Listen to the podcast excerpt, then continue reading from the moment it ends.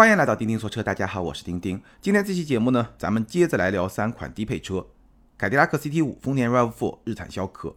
前面两辆车呢，我同时都专门的拍了视频。日产逍客是我自己在拍另外一个视频的时候开到的一辆车。那今天这期节目呢，咱们就把这三款低配车放到一起，跟大家好好的来聊一聊。闲话少说，咱们直入正题。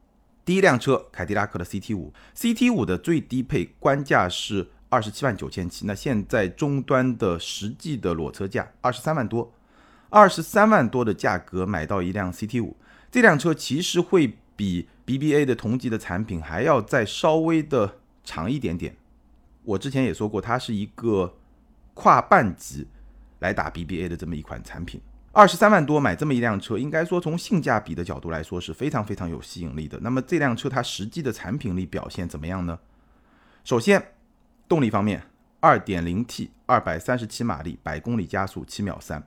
我们知道，今天市场上绝大部分的产品，不管是豪华品牌还是合资品牌，包括中国品牌，绝大部分的主流产品它都会提供两到三套的动力组合。比如说，我们之前聊的奥迪 A4L，同样是 2.0T，它就会有不同的版本，应该是有三个版本。三系也有三个版本的 2.0T，像 Rav4 啊，像雅阁啊，像凯美瑞啊，这样一些车呢，都会提供不同的动力版本。但是呢，凯迪拉克的 CT5 是一个例外，CT5 全系同一套动力，2.0T 加上 10AT，2.0T 237马力，顶配。和我今天要聊的这款最低配，同样都是 2.0T，二百三十七马力，同样百公里加速都是七秒三。所以这辆车它第一个比较有特点的地方呢，就是它的动力全系都是一样的。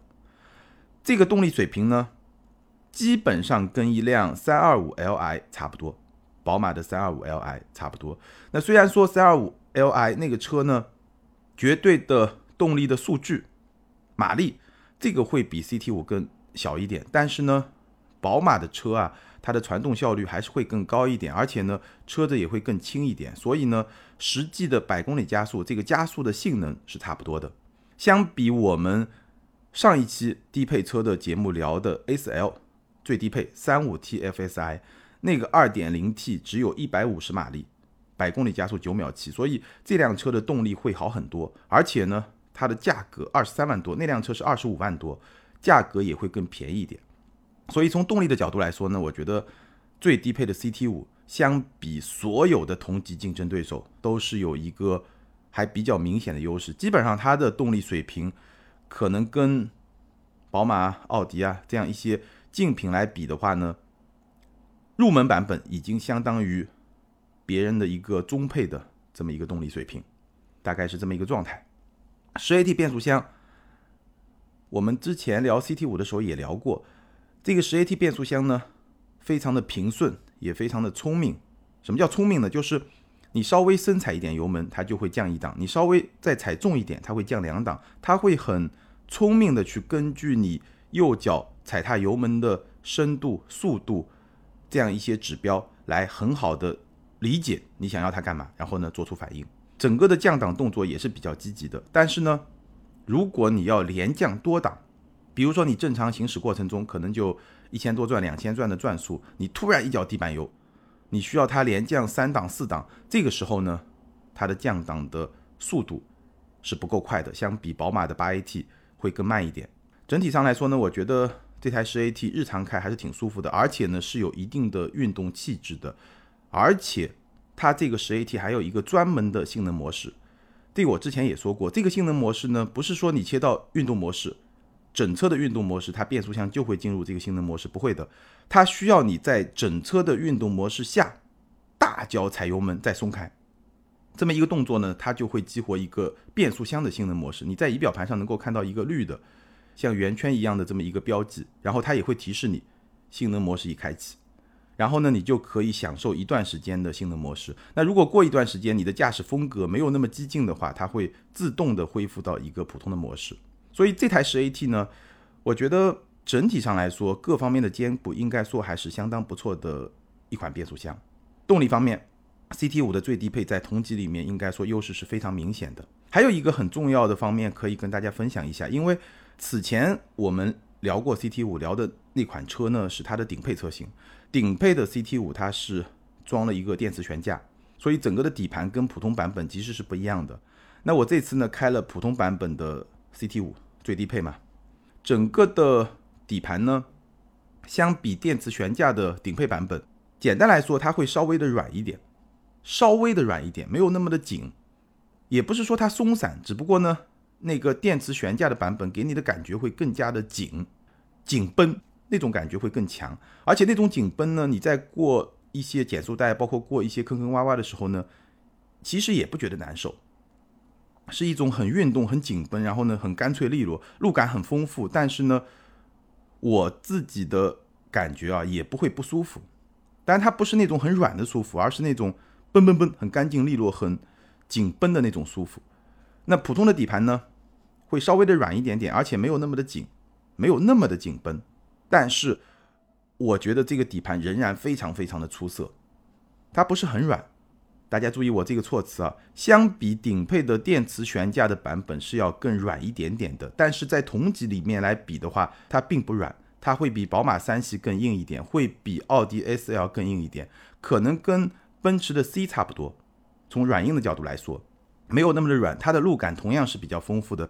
它在紧急变线或者中高速过弯的时候呢，支撑性表现也是不错的。另一方面呢，这套底盘它的滤震效果也是很 OK 的，整体的感觉很扎实、很舒服。然后呢，开起来这个响应也不错。所以普通版本的底盘，它的运动感、它的紧绷度没有顶配的电磁悬架版本那么的强，但是呢，放到同级来看。仍然是一套相对比较偏运动的底盘，大概是这么一个水平。所以整体上来说呢，我觉得同价位，我们强调同价位，裸车价二十三万多，这辆车可以说是同价位最运动的后驱轿车。我觉得这个结论没有任何问题。同价位最运动的后驱轿车，从驾驶的方面来说呢，短板也有。第一，发动机有点吵。这个我好像上次也提到了，这个发动机呢，我觉得如果你是运动模式，哎，这个声浪没问题，因为它这个声浪是有音响模拟的一部分在里面的。我觉得运动模式这个声浪没问题，就是有一点运动的感觉嘛，就那种发动机的声浪没问题。但是呢，普通模式下确实有点吵。其实普通模式和运动模式它这个声浪是一样的，所以就普通模式我就想安安静静的开一会儿车嘛，这个时候你就会觉得发动机有点吵。第二呢，它的刹车的脚感会有点重，所以呢，有些朋友可能需要稍微的适应一下。我觉得我没问题，它的刹车的脚感会有点重，而且呢，整个行程会比较短，这个可能需要稍微适应一下。好，配置方面，最低配，我们聊一聊配置。这辆车有哪些配置呢？十八英寸的轮圈，十英寸的中控触控屏，支持 CarPlay、CarLife，有皮和织物混搭的座椅。那座椅的配置比较低，但是呢。我自己觉得织物和皮混搭的座椅没有问题。我那辆三系是 a c a n t a r a 和织物混搭的座椅也没有问题，我觉得挺舒服的。没有什么配置呢？后排座椅不能放倒，哎，这个确实有点问题。因为除了最低配，后排座椅都是可以放倒的。后排座椅能不能放倒，对于后备箱空间的实用性确实会有一点影响。然后呢，它的天窗会小一点，这个我觉得问题也不大。没有驻车雷达，没有驻车雷达这个点使用是不方便的，但是呢，后装又是比较方便的，所以你看在它这个价格的份上，我觉得也能接受。整体上来说呢，我开完这个最低配的 CT 五之后，我自己的感觉哈，真的是觉得这个车非常的值，因为二十三万多，你买到了这辆车最核心、最有价值的百分之八十，可能百分之八十五。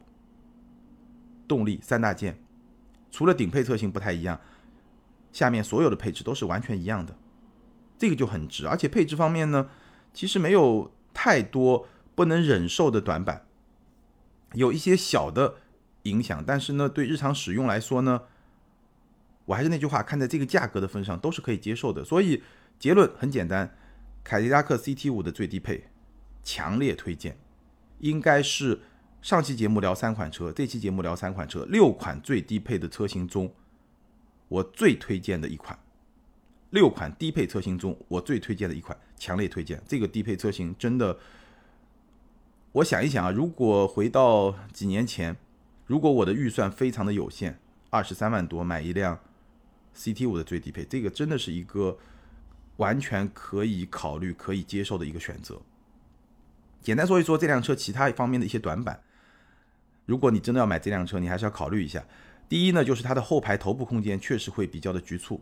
我一米七七的身高能用，但是如果你的身高超过一米八，那后排这个乘坐就有点问题了。这个点你要考虑一下，因为这辆车啊，它整个的设计，你从外面去看，它车顶线条的后半部分就是一个有点轿跑感觉的这么一个设计，所以呢，后排的头部空间会有点影响。第二。CT 五啊，它只有顶配车型才有全液晶仪表，其他的车型四点二英寸的一块很小的液晶仪表，那这个配置在今天来看，相比同级确实是最差的，不能说最差吧，至少相比 BBA 是会更差的，大概是这么一个水平。但是还是那句话，考虑到价格，我觉得这个车还是强烈推荐。好，我们来说第二款车，丰田的 RAV4，最低配官价十七万四千八，终端是十六万多一点。十六万多一点，RAV4 这个价格同样非常有吸引力。那么这辆车它实际的产品力是不是同样有吸引力呢？首先动力方面，二点零的自吸，一百七十一马力加上一个 CVT 的变速箱，这个 CVT 变速箱呢能够模拟十档，整个动力的表现跟咱们上一回聊的二点零自吸的亚洲龙差不多。亚洲龙车身更长一点，RAV4 呢更高一点，所以呢整个的动力表现差不多。首先呢，这个二点零自吸啊，它还是会被调的比较的机敏，就动力响应是比较快的，所以呢，日常开我觉得还是挺顺的。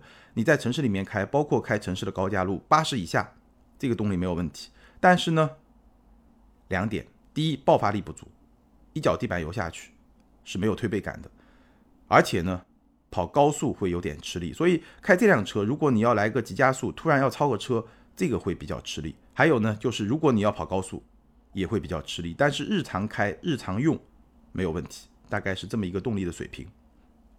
还有一个不好的地方，噪音大，就是发动机的噪音很大。你全力加速的时候，或者说你大油门加速的时候，整个发动机转速上去，这个声音啊，有那么一点点声嘶力竭的感觉，这个感觉确实不好。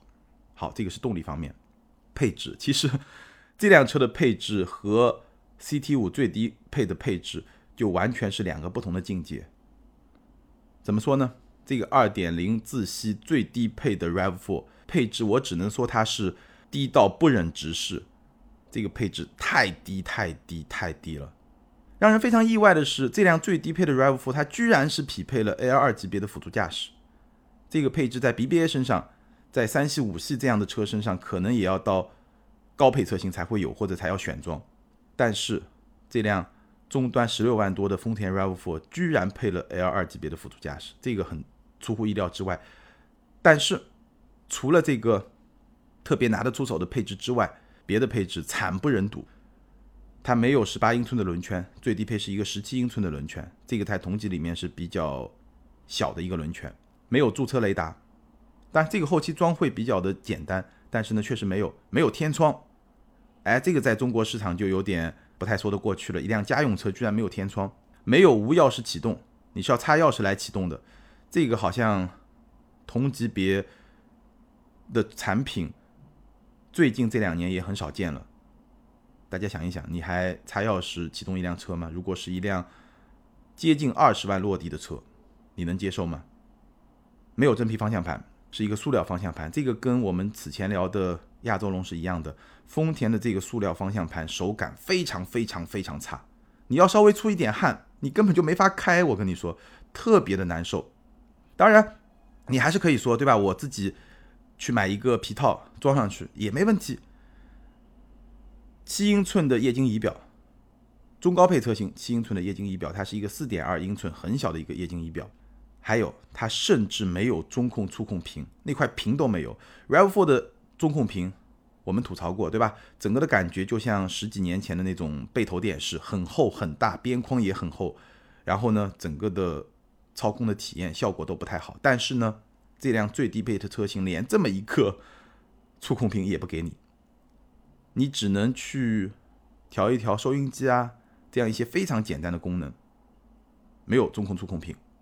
再有，没有皮质座椅，是一个织物座椅，这个可以接受，对吧？最低配一个织物座椅，这个没有什么问题。没有主驾的电动调节，这个也就忍了。没有自动空调，这么一些配置都没有的前提下，我相信结论就非常简单了，强烈不推荐。所以今天咱们聊到两款最低配的车型，很有意思啊。一款就是强烈推荐，是我两期节目里面最推荐的；另外一款是强烈不推荐，是我两期节目里面最不推荐的。所以 Rav4 这个最低配啊，这个可能就是很多听友在评论区也会提到的，就有些产品的最低配，它就是摆在那儿，把整个入门价拉低，你根本就买不到。但这辆车呢，倒也不是说买不到，我同时专门做了一个调查，最低配的 Rav4 你是买得到的，只不过你可能要等个两个月，你要订车，但是确实是买得到的，不像有些。产品它的最低配真的就买不到，只是摆在那儿看一看的。这辆车的最低配是买得到的，但是呢，即便买得到，我也强烈不推荐你去选这个车。如果你一定要选 Rav4，Rav4 这个车啊热度很高，我做了几次直播，几乎每一次都有至少三位网友问 Rav4 和 CRV 怎么选。那 Rav4 这辆车本身我觉得是没有问题的，它有它自己的一些特点，如果你看得上它这些特点是可以选的。但是呢，最低配一定不能选。那如果你要选呢？我会推荐你选次低配，贵两万块钱，官价是十九万四千八。它会有一些什么样的配置呢？十八英寸的轮圈给你了，三百六十度全景影像给你了，电动天窗给你了，无钥匙进入给你了，七英寸的液晶仪表给你了，主驾的电动调节给你了，十点一英寸的中控触控屏给你了，自动空调给你了。这样一些配置，两万块钱，这个差价呢不算小。你去看 Rav4 的这个产品的价格表。你会发现，最低配和次低配这个两万块钱的差价是最大的，别的那些相邻的配置只差一万多块钱，甚至几千块钱都有。但是呢，这个差两万块钱。不过呢，你看了那么一些配置以后呢，我觉得这两万块钱真的值得花。如果你没有多两万块钱的预算，那我建议你就别选 Rav4，你可以选别的产品，市场上别的产品多的是。那如果你能加这两万块钱，那我觉得这个产品还是可以考虑的，或者你再往上加五千块钱，十九万九千八，会再给你一个皮质座椅、真皮方向盘、前排座椅加热、真皮方向盘这个配置，我觉得在这辆车上还是非常值得去拿到的，因为丰田的塑料方向盘实在太差了。不是说它真皮方向盘有多好，丰田的真皮方向盘也很一般，但是呢，塑料方向盘太差了。我觉得一辆车啊，我改天跟大家聊一下。一辆车，你最需要在意的那些配置到底是什么？其中有一个标准，什么标准呢？你想一想，就是这辆车哪些部分是你每天只要开车，它就一定会跟你接触的，一定会用到的。比如说座椅，比如说方向盘，对吧？发动机，就是有些配置啊，真的可能你一辆车开了五年、十年，你都没有遇到几次，你都没有用到几次，对吧？但是有些配置呢？你每天都会用，你只要一开车就要用，那这些配置你就得非常的在意，甚至会比较的挑剔。所以，如果咱们的听友里面有一些车厂的朋友，我给你们的建议也很简单：方向盘这种每天用户都要用到的东西，你怎么可以给他一个这么垃圾的配置呢？你自己想一想，有脑子吗？对不对？好吧，那十九万四千八的次低配，或者十九万九千八的。再往上一个配置，皮质座椅、真皮方向盘，包括前排座椅加热，这两个配置我觉得可以去做选择。动力方面呢，我刚刚也说了，可以接受，不是特别的好，可以接受，比 CRV 的 1.5T 会差一点，但是呢，动力方面我觉得可以接受吧，大概是这么一个水平。好，接下来呢，我们聊最后一款车，日产的逍客。那逍客呢，我试驾的并不是最低配，而是次低配。官价十六万八千八，现在终端差不多是十五万左右。这辆车呢，先说动力啊，二点零的自吸，一百五十一马力，匹配一个 CVT 变速箱模拟七档。逍客全系都是这么一个二点零自吸的动力。这个动力呢，我主观的驾驶的感觉，动力会比 Rav4 稍微好一点点。同样是二点零自吸，Rav4 的马力还会更大，但是呢。逍客它毕竟会更小更轻，所以呢，最终给我的主观驾驶的感觉，它的动力会比 RAV4 稍微好一点点，所以呢，完全是够用的，这个大家不用担心。但是它的特点呢，跟 RAV4 又会比较接近，它整个动力的调教，尤其是前段动力的响应，调的是比较积极的，所以呢，中低速还是挺好开的。城市里面，城市高架路这个都很好开。缺点也一样，第一，爆发力不足，全油门你感受不到推背感，而且呢，后劲也会不太足。跑高速、中高速的加速、超车，这个都会比较的辛苦。这个是这辆车的动力的特点，整体来说会比2.0自吸的 RAV4 稍微好一点点，特性呢比较相似。我发现现在很多日系的这种 CVT 的车型啊，都是这么一个调教，就它会把城市里面这种驾驶的感受、动力的响应调的比较的积极，而且呢比较的顺。但是呢，如果排量不到位的话，哎。中高速的再加速的能力，包括爆发力就会比较差。那除非是像思域这种 1.5T，对吧？这个动力到位了，这个就没有问题。说操控，其实啊，今天我跟大家聊逍客这辆车，逍客这辆车已经快换代了。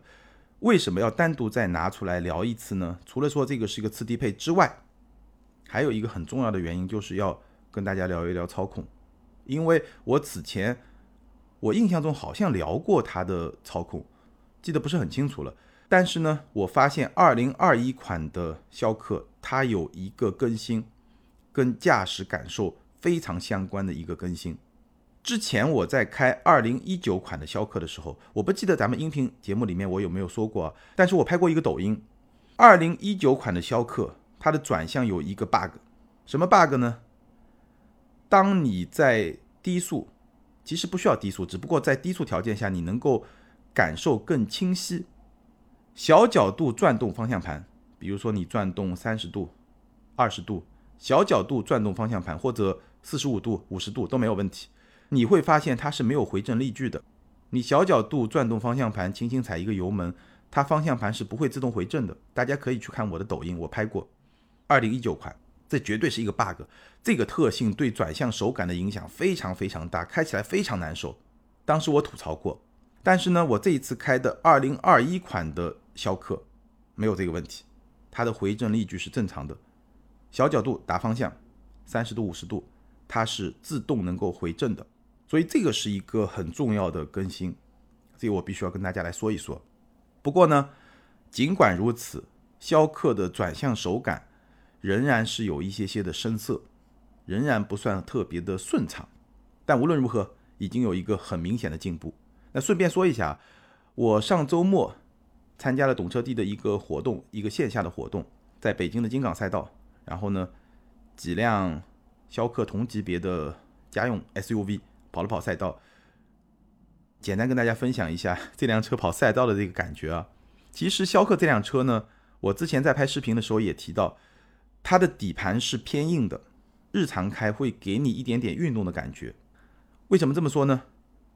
路感很丰富，因为底盘偏硬嘛，路感很丰富。而且呢，你紧急变线、中高速过弯的时候呢，你会发现侧倾比较小，所以好像哎，这个日产跟我们印象中的日产不太一样，是一个有一点点运动味道的日产。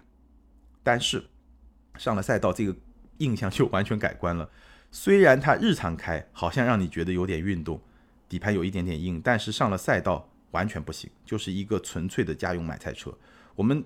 同时开了，比如说探戈，探戈在赛道上的操控体验比逍客至少高一个档次，完全不是一个级别。逍客非常的推，你连续变道或者说连续变线吧，在赛道上，因为它设置了一些项目，连续变线，整个过程中逍客的转向的顺从度，整个车身响应的顺从度比探戈差很远，那个就是很流畅。这个呢，感觉上。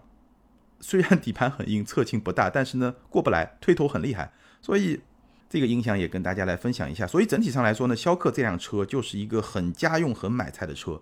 如果你的使用需求就是家用买菜，并且它马上要换代了，如果你比较在意性价比，因为现在终端的折扣还可以，在这种前提下，这个车 OK。但是呢，操控的表现、驾驶方面不要有太高的预期。最后说一下配置，那我们说最低配吧，然后再说这个次低配。最低配是官价十五万四千九，比这个十六万八千八的次低配又要再便宜一万多块钱。它有哪些配置呢？九英寸的中控触控屏，这个是有的，而且是带导航的，这个不错。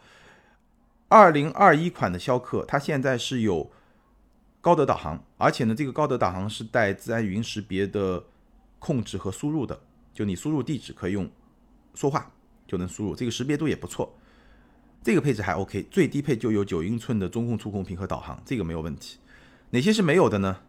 没有十八英寸的轮圈，最低配是一个十七英寸的轮圈，没有驻车雷达，没有天窗，没有无钥匙启动，没有真皮方向盘，同样是一个塑料方向盘，只不过呢。我自己没有体验过日产的塑料方向盘手感怎么样，因为这次体验的是次低配，没有真皮座椅，最低配是一个织物座椅，没有主驾的电动调节，没有 LED 的远近光灯，所以呢，我觉得这个最低配啊，这么多配置没有，便宜一万多块钱，好像也不太值。那次低配有什么呢？十八英寸的轮圈，车道偏离预警，前后雷达，三百六十度全景影像，定速巡航，全景天窗。无钥匙启动，真皮方向盘，真皮座椅，主驾电动调节，LED 的远近光灯，这个配置一万多块钱，只能说超值。它居然给了一个真皮座椅，这个很夸张啊，对吧？你看 BBA 现在很多四五十万的车都已经不给真皮座椅了，这个有点夸张。所以呢，结论很简单，我觉得逍客这个车最低配从配置上来说不推荐，次低配可以考虑。如果你想要买这个车，次低配。性价比会高很多，虽然它会贵一万多块钱，但是呢，这些配置确实很实用，能够非常明显的提升你用车的体验。那如果说你对逍客感兴趣，次低配更加值得推荐。退一步说，逍客这个车值不值得买呢？我刚才也说了，这个车纯家用的买菜车，实用性不错，但是呢，面临换代，外观内饰这种感觉，确实会给你上一代车的那种感觉，所以呢。你自己琢磨一下。好，以上就是今天要聊的三款低配车。那关于这三辆车，你有什么样的观点看法？你觉得他们的低配能买吗？欢迎在评论区留言，和更多的听友和钉钉来进行交流和互动。还是那句老话，留言和评论永远都是对钉钉最大的支持。接下来呢，我们来看上期节目的听友留言。上期节目咱们聊了小米造车。ID 是林海宇浩洋，他说：“钉钉是忽视了雷军在华夏同学会那个合影跟随爱的最近吗？连名字都不提，很厉害啊！这个听友观察很细致。其实我在说那期节目那个地方的时候呢，我脑子里面就卡壳，就我一直在想，好像还有一个人，但我一下子没有想起来那个名字，然后就过去了。因为我做节目基本上有一个提纲，但是没有脚本，还是一个。”比较随意的脱口秀，所以有时候脑子会卡住，你知道吗？那个人是谁呢？王传福非常重要，比亚迪的老大，所以并不仅仅是造车新势力哦。这个华夏同学会很厉害。雷军其实小米跟比亚迪本身就有很多的合作在电池方面，所以呢，进入造车领域会不会有什么合作呢？大家可以遐想一下，我也可以遐想一下。咱们这个听友啊都很专业。下一位听友一半大海，他说。当水温达到一百摄氏度时，才投入自己的柴火，得到的可能是一滩灰烬。百度了上面一段话，没查到出处，就当是我说的吧。对于小米造车，自己内心的感触。小米的很多产品我用过，也是喜欢的，但造车方面，祝好运吧。我发现上期节目的留言有一个比较特别的地方，有很多这种特别有哲理的评论，大家也可以去看一看，感受一下。好，感谢所有听友的留言，也欢迎这两位听友把你们的联系方式通过个人微信号全拼的钉钉小马甲留给我，你们将获得的是由途虎养车网赞助的途虎王牌车载充气泵充气补胎一体机，价值一百九十九元。这个产品呢一机双能，既能给轮胎充气，而且呢带胎压的数字显示，也能应急的补胎。好，以上就是今天节目的全部内容。再次欢迎大家关注我们在 B 站、今日头条这样一些大平台上的视频节目，也欢迎大家每周日晚上八点来我的直播间玩。咱们下回接着聊，拜拜。